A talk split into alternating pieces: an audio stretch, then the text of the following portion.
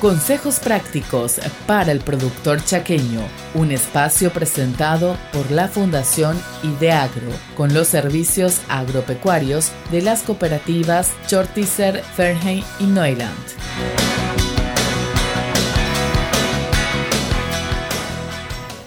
Estimados productores del Chaco paraguayo, les habla el agrónomo Michael Derksen del Servicio Agropecuario de la cooperativa Chortitzer.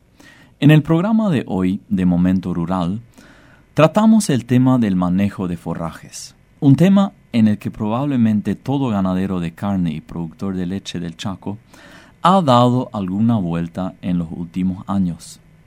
Una y otra vez, el Chaco se, caracteriza por la falta de lluvia y o la distribución desigual de las lluvias. Esto no es nada nuevo para el chaqueño, pero es un tema de mucha actualidad. Por esta razón, uno tiene que preguntarse hasta qué punto se puede planificar la preparación y el uso de reservas forajeras, es decir, la gestión del forraje en el Chaco. Usar la palabra normal para describir el clima del Chaco es quizás un poco atrevido. Sin embargo, uso ese término aquí para referirme a la precipitación promedio en el Chaco y el crecimiento del pasto que depende de la misma. Alrededor del 65% de la precipitación en el Chaco se registra en los meses de noviembre, diciembre, enero, febrero y marzo. Además, la mayor tasa de crecimiento del pasto se produce durante los meses de verano. Esto demuestra que tanto el agua como las reservas de forraje deben prepararse en verano. Este programa de radio tiene la intención de invitar a la reflexión y brindar algunos consejos específicos sobre la preparación y el uso de reservas forajeras. Empezamos con la pregunta, ¿qué significa la gestión de alimentos para el ganado? La palabra gestión incluye las actividades de planificación, ejecución y control. Para el criador de ganado, esto significa planificar primero. Para poder planificar bien, primero se necesita un inventario de cuántas hectáreas de pasto se dispone y cuánto ganado se va a alimentar con él. Si se observa la curva de crecimiento de los pastos en el Chaco, se puede ver que en promedio hay excedente de pasto en los meses de verano, mientras que hay escasez en los meses de invierno. Con una densidad, por ejemplo, de 0,8 unidad animal por hectárea y una producción de materia seca de 7.000 kilos por hectárea, con un factor de uso del 55%, se tiene un excedente de 565 kilogramos de materia seca por hectárea por año. Esto significa que el pasto produce en promedio más forraje por hectárea que el que se consume por año con una densidad una ocupación ganadera de 0,8 unidades animales por hectárea. Esto nos enseña que podemos hacer reserva de lo que producimos en verano, es decir, podemos transferir algo de lo producido en verano al invierno. El pasto debe ser cosechado de la manera más eficiente posible. El foraje cosechado debe ser alimentado con los menores pérdidas posibles. Sin embargo, durante el año también se debe verificar si el plan todavía tiene una conexión con la realidad y qué tan bien se puede cumplir. ¿Por qué es tan importante planificar las reservas forajeras? Cuanto más variables sean las influencias externas, como el clima, más importante es la planificación. Es importante tener varios planes para estar preparado para diferentes escenarios. Además, criar ganado, ya sea para la producción de carne o la producción de leche, es un esfuerzo a largo plazo. El ciclo de producción es lento, por lo que es más difícil producir bien sin un plan. ¿Cuánta reserva forajera se necesita? ¿Y cómo yo puedo planificar mis reservas? La cantidad de reservas de forraje está determinada por la duración del periodo seco, y por el número de animales y la categoría del ganado. El capital más importante de un establecimiento de cría son sus vacas, así que este será el grupo objetivo. Hay que mantenerlos durante el invierno con la mejor condición corporal posible. Con una vaca de cría de alrededor de 500 kilos de peso vivo, se puede suponer un consumo de materia seca de alrededor de 12 kilos por día. Suponiendo que el ganado come algunos arbustos y tal vez algo de pasto, en este ejemplo se pueden suponer 10 kilogramos de heno por día y por ganado. Eso sería 300 kilogramos de heno por vaca por mes. Si suponemos tres meses críticos, eso da una suma de 900 kilos de heno. Los fardos de heno en el Chaco tienen un peso promedio de alrededor de 320 kilogramos y un diámetro de 1,4 metros.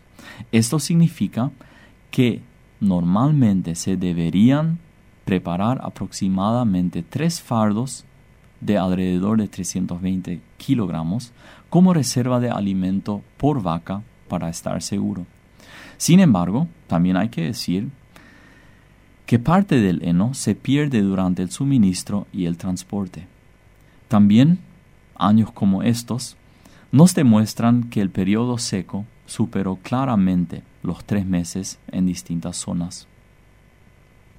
En este punto me gustaría señalar dos cosas que como técnicos de los SAPs creemos que son importantes. A la hora de comprar heno o venderlo, es importante pesar parte de los fardos. La unidad kilogramo es más real que la unidad de medida un fardo de heno. En segundo lugar, también es importante prestar atención a la calidad. Hay una gran diferencia entre heno y rastrojos. Los parámetros de calidad han sido establecidos por los servicios agropecuarios para brindar tanto a los vendedores como a los compradores de heno una herramienta para una mejor negociación. También es importante garantizar un buen almacenamiento para que se pierda la menor cantidad de forraje posible. Cada vez más establecimientos también preparan silaje como reserva de alimento. Aquí se puede asumir un consumo de alrededor de 24 kilogramos de silaje por día y por vaca. Durante tres meses, eso hace un total de alrededor de 2.200 kilos de silaje por vaca. Otras reservas forajeras son sorgos forajeros como el sugar grace o el AD91 sucrol, la avena o el heno en pie. Es decir, diferir estratégicamente el pasto para los meses de invierno. Sin embargo, aquí el riesgo es un poco mayor ya que se depende de buenas lluvias en febrero, marzo y abril, o también diversas plagas pueden afectar los cultivos y limitar su crecimiento. Existe también el riesgo de algún incendio después de la helada que puede destruir la reserva de pasto. ¿Cuáles son las estrategias para prevenir posibles cuellos de botella? La estrategia de contar con una reserva forajera ya se ha comentado en el punto anterior. Otras estrategias pueden ser las siguientes. 1. Reducir la cantidad de animales en invierno o justo antes del invierno. Es decir, vender ganado improductivo como vacas que no están preñadas o vender parte de los desmamantes. Hoy en día existen tecnologías para realizar la, la palpación o la ecografía con poco esfuerzo. Segundo, además se debe aspirar a tener la mayor cantidad posible de ganado de engorde listo para la faena antes del segundo invierno. En términos prácticos, esto significa que un ternero nacido en agosto del 2022 debería abandonar el campo antes de julio-agosto de 2024. Todavía existe un gran potencial de crecimiento en este ámbito en el Chaco.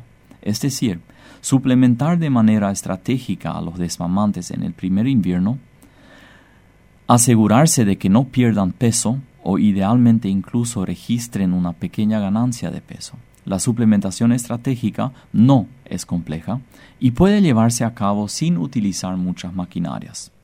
Tercero, a pesar de la alimentación suplementaria en invierno, algunos de los terneros no estarán listos para la faena antes del segundo invierno y llegarán al segundo invierno con un peso de alrededor de 350 a 400 kilos.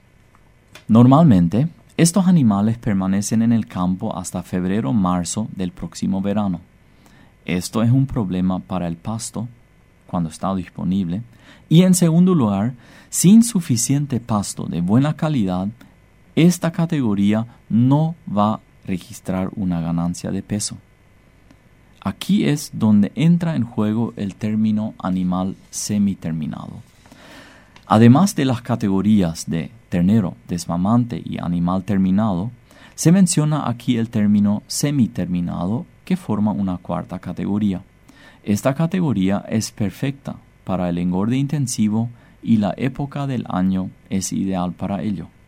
Esto no quiere decir, sin embargo, que toda explotación ganadera tenga que hacer un engorde intensivo, ya que el feedlot en sí mismo debe verse más bien como un complemento de la explotación ganadera y para el frigorífico, y no como una unidad de negocio que debe tener un alto nivel de rentabilidad. Podemos discutir cómo vender estos animales a un feedlot. Algunas opciones son venta con pago inmediato vinculado al precio de esmamante, hotelería con pensión diaria, venta con pago al momento de la faena. Esas son algunas opciones que se pueden considerar. Finalmente, querido productor, me gustaría darle el siguiente resumen y lo siguiente también como estímulo para la reflexión.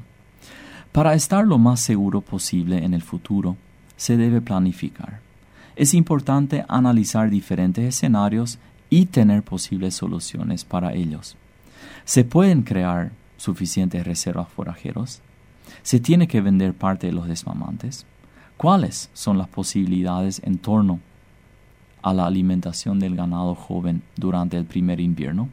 ¿Hay algún productor en la zona que tenga instalaciones para engorde intensivo y pueda estar dispuesto a engordar una parte de nuestros animales?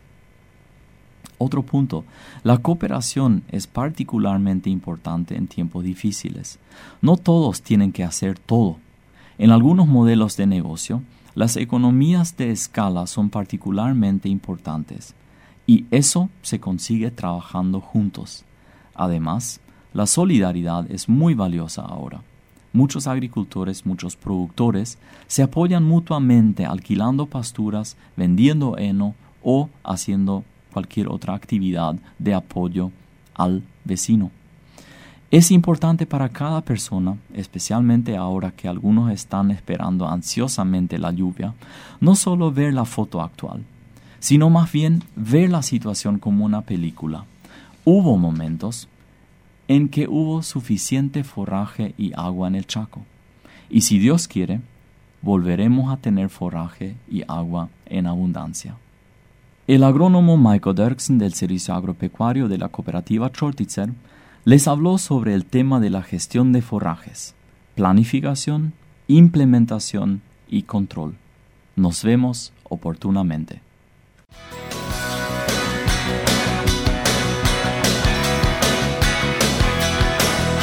Esto fue un espacio brindado por la Fundación Ideagro en coproducción con Radio ZP30.